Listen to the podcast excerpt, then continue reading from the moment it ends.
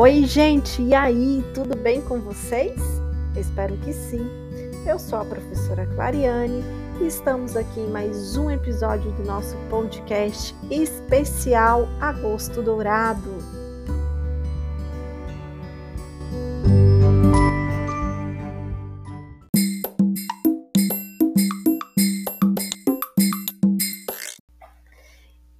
Nesse episódio especial, alguns mitos serão abordados sobre a amamentação. Bom, é, a gente sabe que é um tema polêmico, cercado por alguns aspectos culturais e socioeconômicos, então por isso vale muito a pena ser discutido, ser tratado e ser também enfatizado como a ciência vê né, todas essas questões dos mitos que giram em torno do aleitamento materno. E agora eu vou chamar a Patrícia. A Patrícia vai falar para gente se o leite materno realmente é fraco, se esse leite materno é capaz de não alimentar o bebê. Será que o bebê fica com fome se ele mamar até o sexto mês de vida só o leitinho materno? Bom, é com você, Patrícia.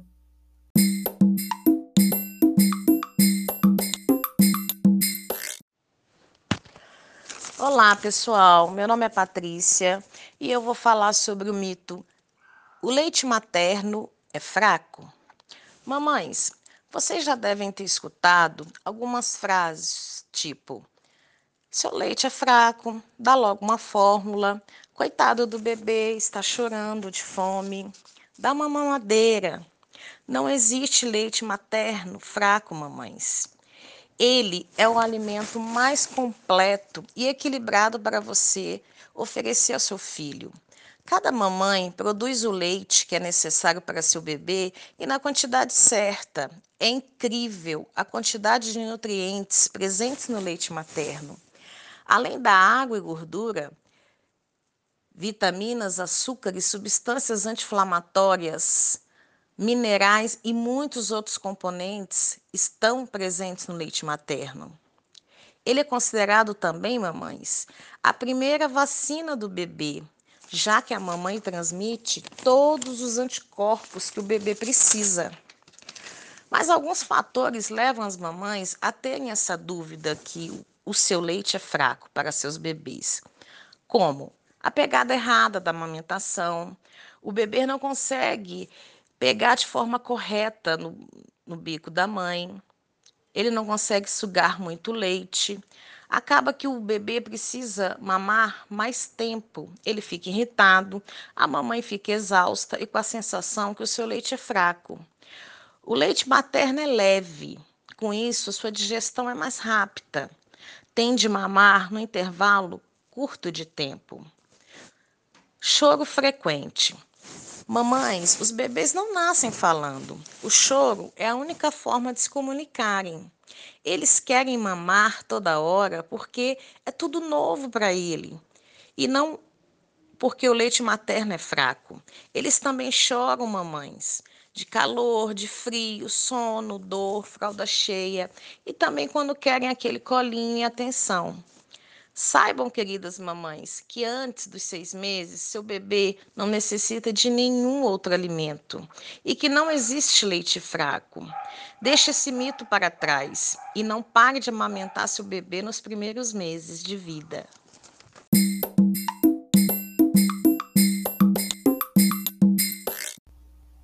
Quebrando também alguns mitos é, envoltos ao aleitamento materno, eu vou chamar a Edileuza.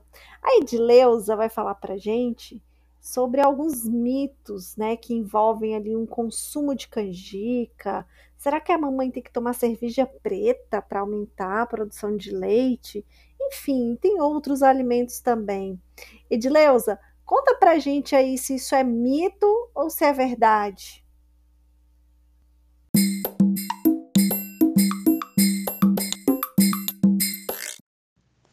Você que está amamentando já ouviu ou ainda vai ouvir da sua mãe, da tia, da avó, de um vizinho, um famoso ditado popular. Coma canjica, rapadura, ou beba cerveja preta ou tome água inglesa que seu leite vai aumentar. Em um estudo sobre amamentação, 21% das mães relataram acreditar que esses alimentos realmente fazem o seu leite aumentar. Mas isto não é verdade, é um mito. Todas as mãezinhas devem sim ter uma alimentação saudável e balanceada, contendo todos os nutrientes necessários, tais como carboidrato, gordura, proteína, vitaminas e sais minerais. Ao consumir alimentos contendo essas fontes, como grão, legumes, frutas, carne, ovos e verduras, e tomar água, o seu leite irá aumentar. Um outro fato, ou seja, uma outra coisa que você pode fazer e que vai auxiliar com que seu leite aumente é você deixar o seu bebê sugar em livre demanda. É você ter esse vínculo entre mãe e filho. Ao tomar o seu leite, o seu bebê, ele vai alcançar todas as propriedades nutritivas, nutricionais e imunológicas que irão proteger e permitir assim o crescimento e desenvolvimento do seu filho. E esse vínculo vai fazer com que você e mãe, fique, você, mãe e filho, fiquem mais próximos um do outro. O ato de amamentar faz com que você reduza o índice de mortalidade infantil.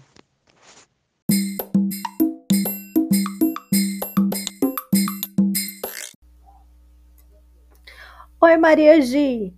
Agora a Maria Gi vai falar para gente sobre a questão da saúde dos seios, né? Como é importante a mamãe ter essa atenção para a saúde dos seios e avaliar se ele está apto ou não para amamentar.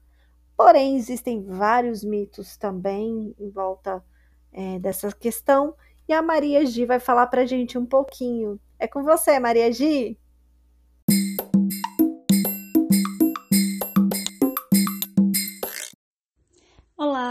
É com muita alegria que venho falar um pouquinho desse assunto que é tão especial e necessário. Infelizmente, existem muitos mitos em torno do aleitamento materno, não é mesmo? E será que os seios inflamados impedem a amamentação? Claro que não, né, gente? São comuns após o parto o surgimento de fissuras nos mamilos. E isso geralmente acontece porque a pega está errada.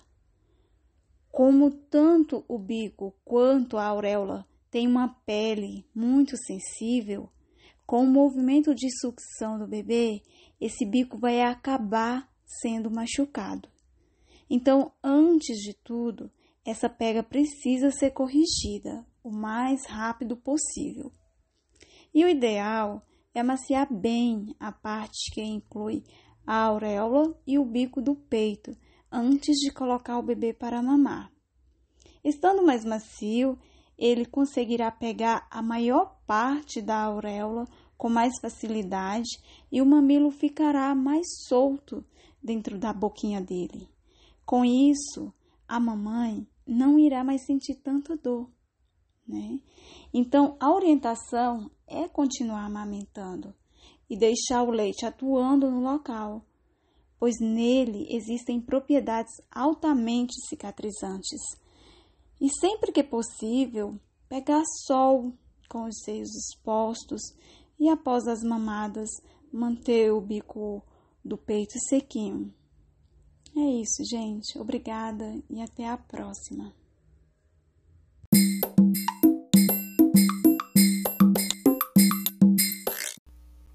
E dentre esses mitos, existe aquele de que mulheres com seios pequenos não conseguem amamentar os seus bebês, os seus filhotes.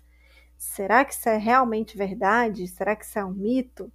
Bom, a Ana Carolina vai trazer para a gente um pouquinho dessas informações. É com você, Ana Carolina.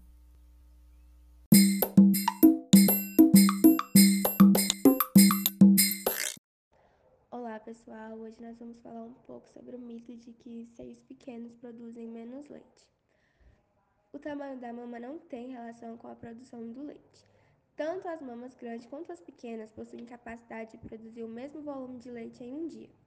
O tamanho da mama depende da quantidade de tecido gorduroso que se contém, e esse tecido não tem nada a ver com a quantidade de leite que produzirá, pois a produção do leite materno está relacionada com os processos hormonais, cerebrais, psicológicos e sistemáticos, e não com o tamanho dos seios. O tamanho dos seios não influencia em nada a lactação materna. É evidente que o tamanho das mamas é diferente em cada mulher, porém a quantidade de leite que se produz não depende do tamanho dos seios uma vez que as células produtoras e os condutores de leite são os mesmos em todas as mulheres. Os seios ficam grandes à medida que vão se enchendo de leite, inclusive durante a gestação, quando as glândulas mamárias se preparam para a lactação. E a quantidade de leite que se produz depende de como você amamenta seu bebê. Quanto mais amamentar, mais leite produzirá. Alguns fatores que podem resultar em uma baixa produção de leite em algumas mulheres são uso de cigarros, procedimentos cirúrgicos recentes nos seios, uso de medicamentos contraceptivos e também algumas condições médicas. Se sua produção do leite a preocupa, fale com seu médico. Descubra posições confortáveis para você e seu bebê. Ordene leite antes da mamada caso seus seios estejam obstruídos. E evite segurar os seios com a mão em forma de tesourinha, pois isso pode bloquear a saída do leite.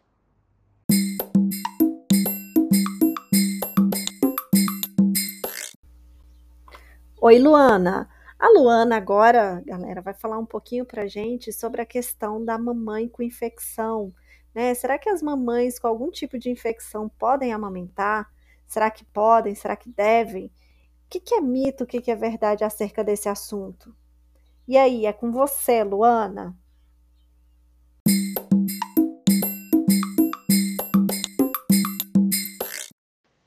Olá, meu nome é Luana. Eu vou falar um pouco do mito das mães com algumas infecções que não pode amamentar. Bom, são poucas essas infecções ou até mesmo os medicamentos que impedem o aleitamento materno.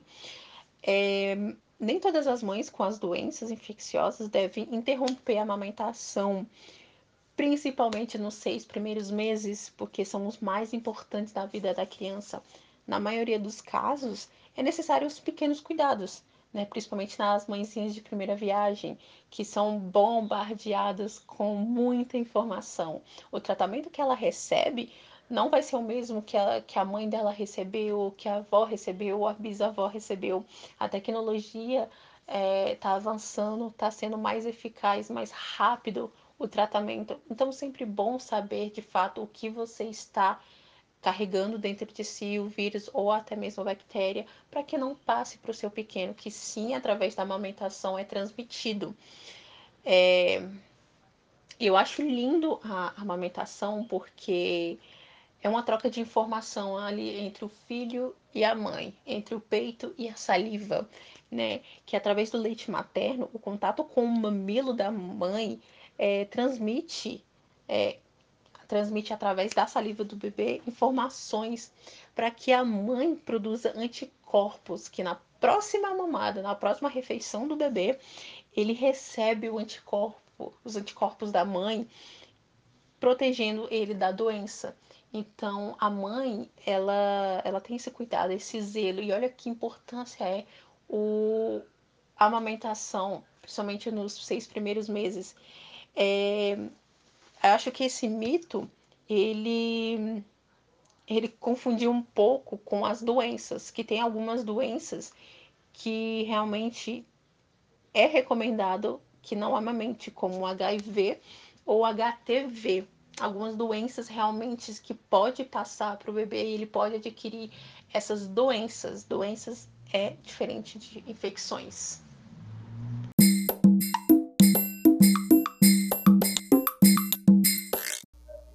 Nossa, gente, que top, hein? Agora nós vamos receber a Beatriz. Beatriz vai falar para gente sobre os mitos que envolvem os partos e a amamentação. É com você, Beatriz.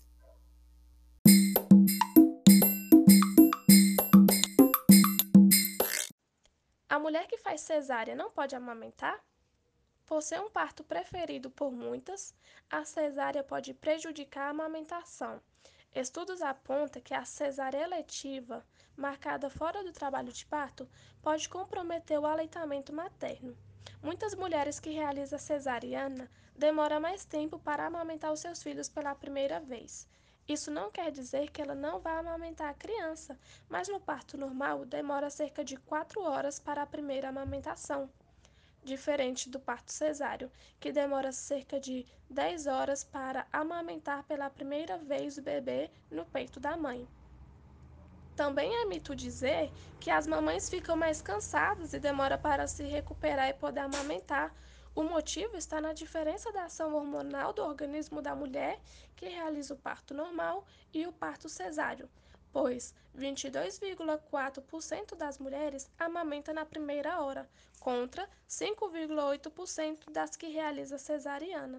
Isso porque no parto normal a placenta já está pronta e os hormônios estão em perfeita harmonia, facilitando a descida do leite. Diferente do parto cesáreo, que a placenta pode não estar totalmente pronta, desorganizando os hormônios e dificultando a descida do leite.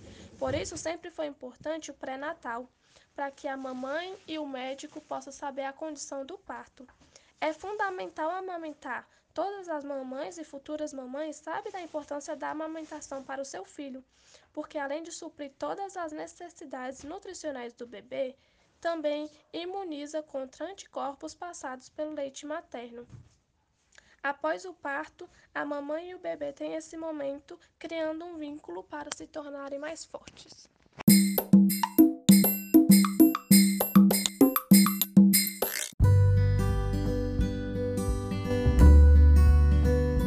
Ai, gente, que peninha! Já chegou também ao final esse episódio. Bom, quero agradecer a todos que estiveram aqui nos ouvindo, nos prestigiando e dizer que ainda falta um episódio para a gente encerrar esse especial do Agosto Dourado, tá bom? Conto com vocês até o próximo e último episódio. Tchau, tchau!